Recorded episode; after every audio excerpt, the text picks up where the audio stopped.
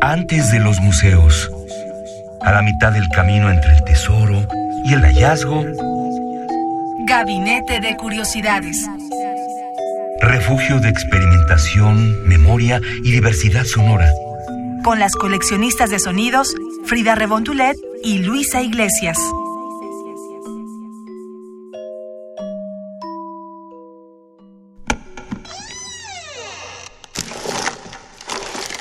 De archivo. Bienvenidos a Gabinete de Curiosidades, este espacio donde Frida Saldívar y Luisa Iglesias nos transformamos en coleccionistas de sonidos. El día de hoy nuestra querida Frida Saldívar está en una misión especial y aunque usted no lo crea, querido Radio Escucha, yo también, ninguno de nosotros estamos aquí en la Ciudad de México, en realidad estamos todos en la FIL de Guadalajara, en la Feria Internacional del Libro de Guadalajara, donde se reúnen autores, escritores, editores, poetas de todas las latitudes y bueno, comparten en un espacio privilegiado sus letras. Eh, lo decimos de esta manera porque, bueno, decidimos dedicarle el gabinete de curiosidades precisamente a las letras, pero no a las letras que quizá encuentren en cualquier parte o a estos autores consagrados que ya tienen un lugar privilegiado en la literatura, que ya tienen un espacio reconocido. Más bien lo que decidimos el día de hoy fue tomar estos autores jóvenes, estas jóvenes y jóvenes escritores que, que se han dedicado de, por diferentes espacios a difundir las letras nuevas. Este es el caso, por ejemplo, de los jóvenes que se integran al proyecto Punto de Partida de la Universidad, este proyecto que ustedes pueden encontrar de manera impresa, de manera digital, y que sin duda pues ha generado un espacio importante para todos los jóvenes. Lo pueden encontrar en formato revista, lo encuentran en formato de página de internet, en Twitter, ¿Qué tiene de importante punto de partida para Gabinete de Curiosidades? Pues precisamente eso, darle voz a los que no la tienen eh, del todo, a los que todavía no han encontrado ese camino quizá o están formándolo, que es algo fundamental. Eh, vamos a arrancar el día de hoy este Gabinete de Curiosidades hablando de Mara Pastor. ¿Ustedes conocen a Mara Pastor? Bueno, ella es de San Juan, Puerto Rico, nace en 1980, es una mujer verdaderamente joven que radica en México desde hace unos años y es autora de numerosos poemarios. El día de hoy, uno de estos poemarios que a mí me encanta y que me encantaría compartir con ustedes es nada más y nada menos que el de Arcadian Boutique. Eh, de ahí nosotros podemos encontrar este fragmento de un poema que esperemos disfruten tanto como nosotros llamado Jet Lag. Vamos a escucharlo. El deseo o la ventana o la náusea que amerizo me dice desde otra latitud cosas como soy el ángel de todas las azafatas, con mis pestañas duermo el miedo de los tripulantes, las azafatas, iconoclastas erizos sin miedo, nostalgia aérea de las viudas negras, vacíos de aire los pilotos cansados, las azafatas, místicas del consumismo, que venden tarjetas de llamada que nunca funcionan, artefactos de TV que nunca comprarían, son las mártires de las naciones que no existen. Azafatas, jetlags de amor para los viajeros sin audífonos, sin tarjeta de crédito, sin almohada para vuelo transatlántico, sin asiento en ventana, amerizo. Llevo dentro a una azafata en emergencia y amerizo. Llevo dentro una avería técnica y amerizo. Llevo dentro a un piloto trasnochado que se duerme y amerizo. Llevo dentro a una pasajera que amenaza con explotarse y amerizo, amerizo. Y primero se enfrían motores, tragan agua las turbinas. Dejo de ser zumbido y soy chasquido de olas contra mi alma de metal, amerizo. Y las nubes no me extrañan, inmediatamente yo extraño a las nubes, inmediatamente extraño a los pasajeros que le temen a la turbulencia y rezan, me extraño. Las nubes las recuerdo turbulentas, las nubes no me extrañan, porque aquello que atravesé ya no son las nubes. Las botellas de whisky salen flotando de las ventanas de primera clase como abejas ahogadas en una piscina de un hotel, Veo que los tripulantes de primera clase también quieren huir primero, morirse primero, empujar primero a los de clase turista, amerizo, y el bip, bip, bip de la caja negra se desprende como una mosca que se ahoga en la saliva de un oficial encubierto, amerizo, y engendro el terror de todos los que no saben nadar, amerizo, y una pasajera que aún duerme sueña con el ruido de una turbina que se apaga.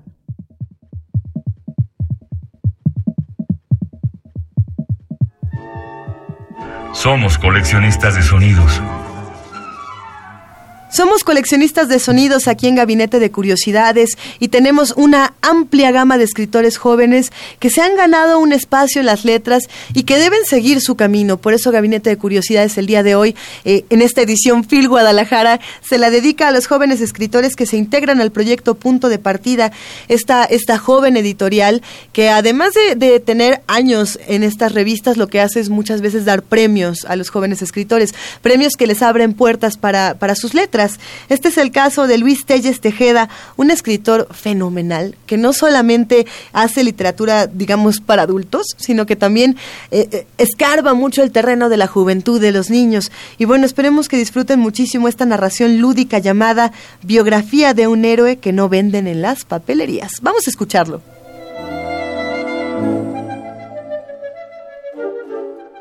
Nunca me sentí tan de esta patria. Los lunes había que cuidar los nibios pantalones y servir de cuando en cuando como escenario pueril para actos de gobierno, ondear banderitas de papel y sonreír la ternura del futuro bajo el sol. Luego septiembre, sus focos tricolores, agua de Jamaica y pisotones para vitorear al país, dormir al ritmo de la pirotecnia y madrugar para el espectáculo de tanquetas, artillería chinas poblanas y viseras de cartón. Una tarde, frente al televisor, nació México en mis ojos. Era una vecindad de rateros y señoras que lavaban en el patio, siempre ahí, resguardando la pulcritud del porvenir. También los había trabajadores, como los hombres de mi familia, dignos por su honra, humildes por su cartera, y en mi nación, igual que en los Evangelios, el justo era mal juzgado, y con él toda su estirpe. Mi abuela lloraba, y yo era más su nieto, porque también me invadían las lágrimas, como a la niña a la que su padre engañaba para que no sufriera. Yo tenía cuatro años y no sabía chiflar, por eso no aprendí el verdadero salmo patrio. Ayer dieron otra vez aquella película. Eran las diez de la noche y el televisor parecía ondear una bandera llamando a guerra. Entre el reparto figuraba en letras blancas el nombre del héroe. No era ninguno de los del libro de historia, tampoco alguno de quienes se habla los lunes. Ninguna enciclopedia, ningún almanaque, ninguna plaza que honre su heroísmo, la fundación de la patria entre las llamas de un incendio, la revolución del piropo a un par de piernas. No, solo una mención en el sitio http dos puntos diagonal diagonal www.imdb.com Pedro Infante, actor. Fecha de nacimiento noviembre 18, 1917. Fecha de muerte, abril 15, 1957. La traducción es mía. Pero, http dos puntos, diagonal diagonal, www.imdb.com no es el corazón de todos los mexicanos.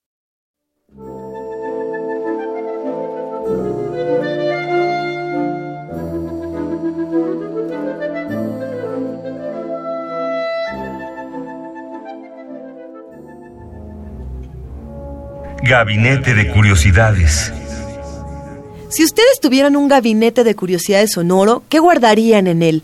Eh, nos hemos hecho esta pregunta numerosas veces aquí en la cabina y hemos llegado a la conclusión de que todo puede entrar en el gabinete de curiosidades siempre y cuando pueda unir o hacer puentes a otras cosas. Por ejemplo, el caso del Gabinete de Curiosidades del día de hoy, donde decidimos hablar de escritores jóvenes, también está persiguiendo conectar a los lectores, que los lectores encuentren a su escritor, que encuentren su libro de la misma manera que el escritor está buscando un público. Eh, yo creo que todos los que escribimos en algún punto nos preguntamos para quién estamos escribiendo, o si realmente queremos ser leídos, o si queremos ser escuchados. No es lo mismo escuchar un poema en la voz del autor que escucharlo con nuestra propia voz al leerlo. Y, y creo que el caso de Balam Rodrigo es fundamental para hacer este ejercicio de quién lee y quién escucha, ya que tiene una voz perfecta, nos encanta para Gabinete de Curiosidades.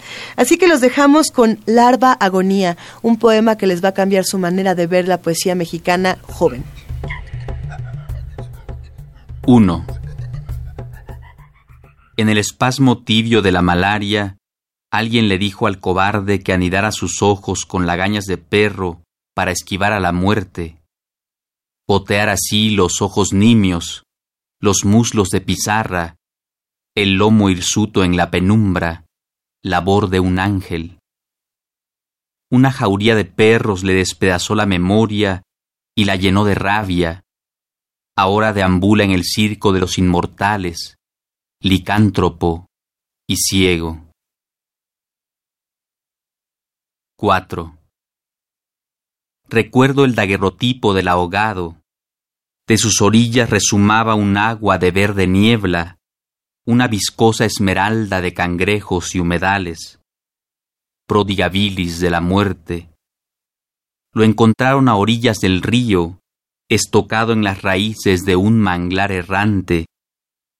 Un linaje de peces de cobalto había borrado sus ojos, su lengua deleitosa en atarrayas. No así la sonrisa, azoga indócil de las violas en su altura. 13. Pájaros de humo cortan un cielo de lámina el sol de vidrio nos relumbra con agujas oxidadas. El día que muere es un tordo herido en el largo bostezo de un gato de limo. Los cuervos graznan sobre gastadas nubes de asfalto.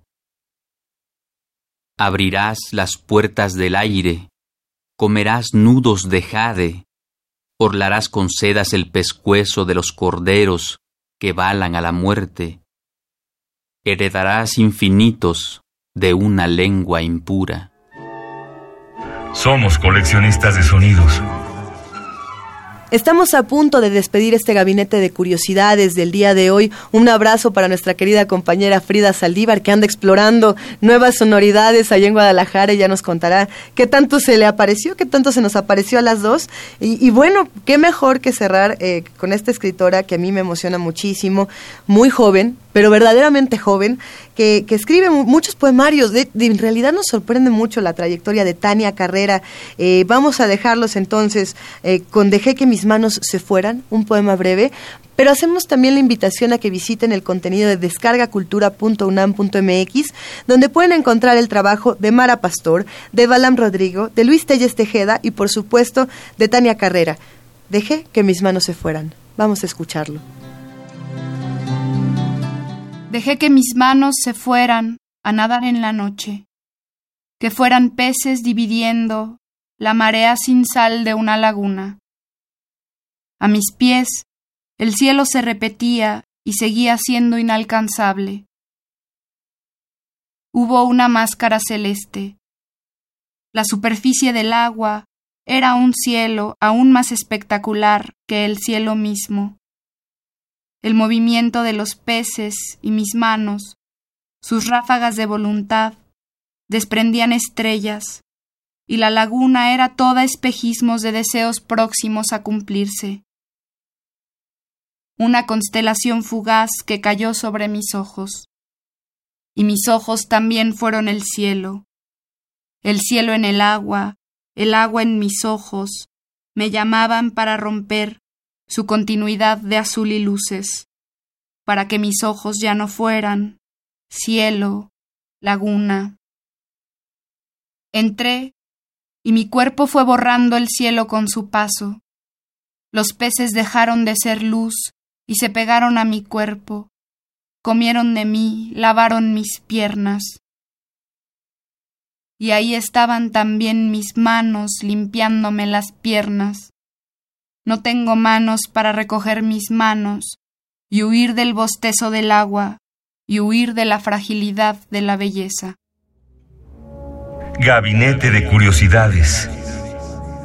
Si quieren saber más de lo que se está haciendo en Gabinete de Curiosidades, no duden en visitar www.radiounam.unam.mx y descargacultura.unam.mx.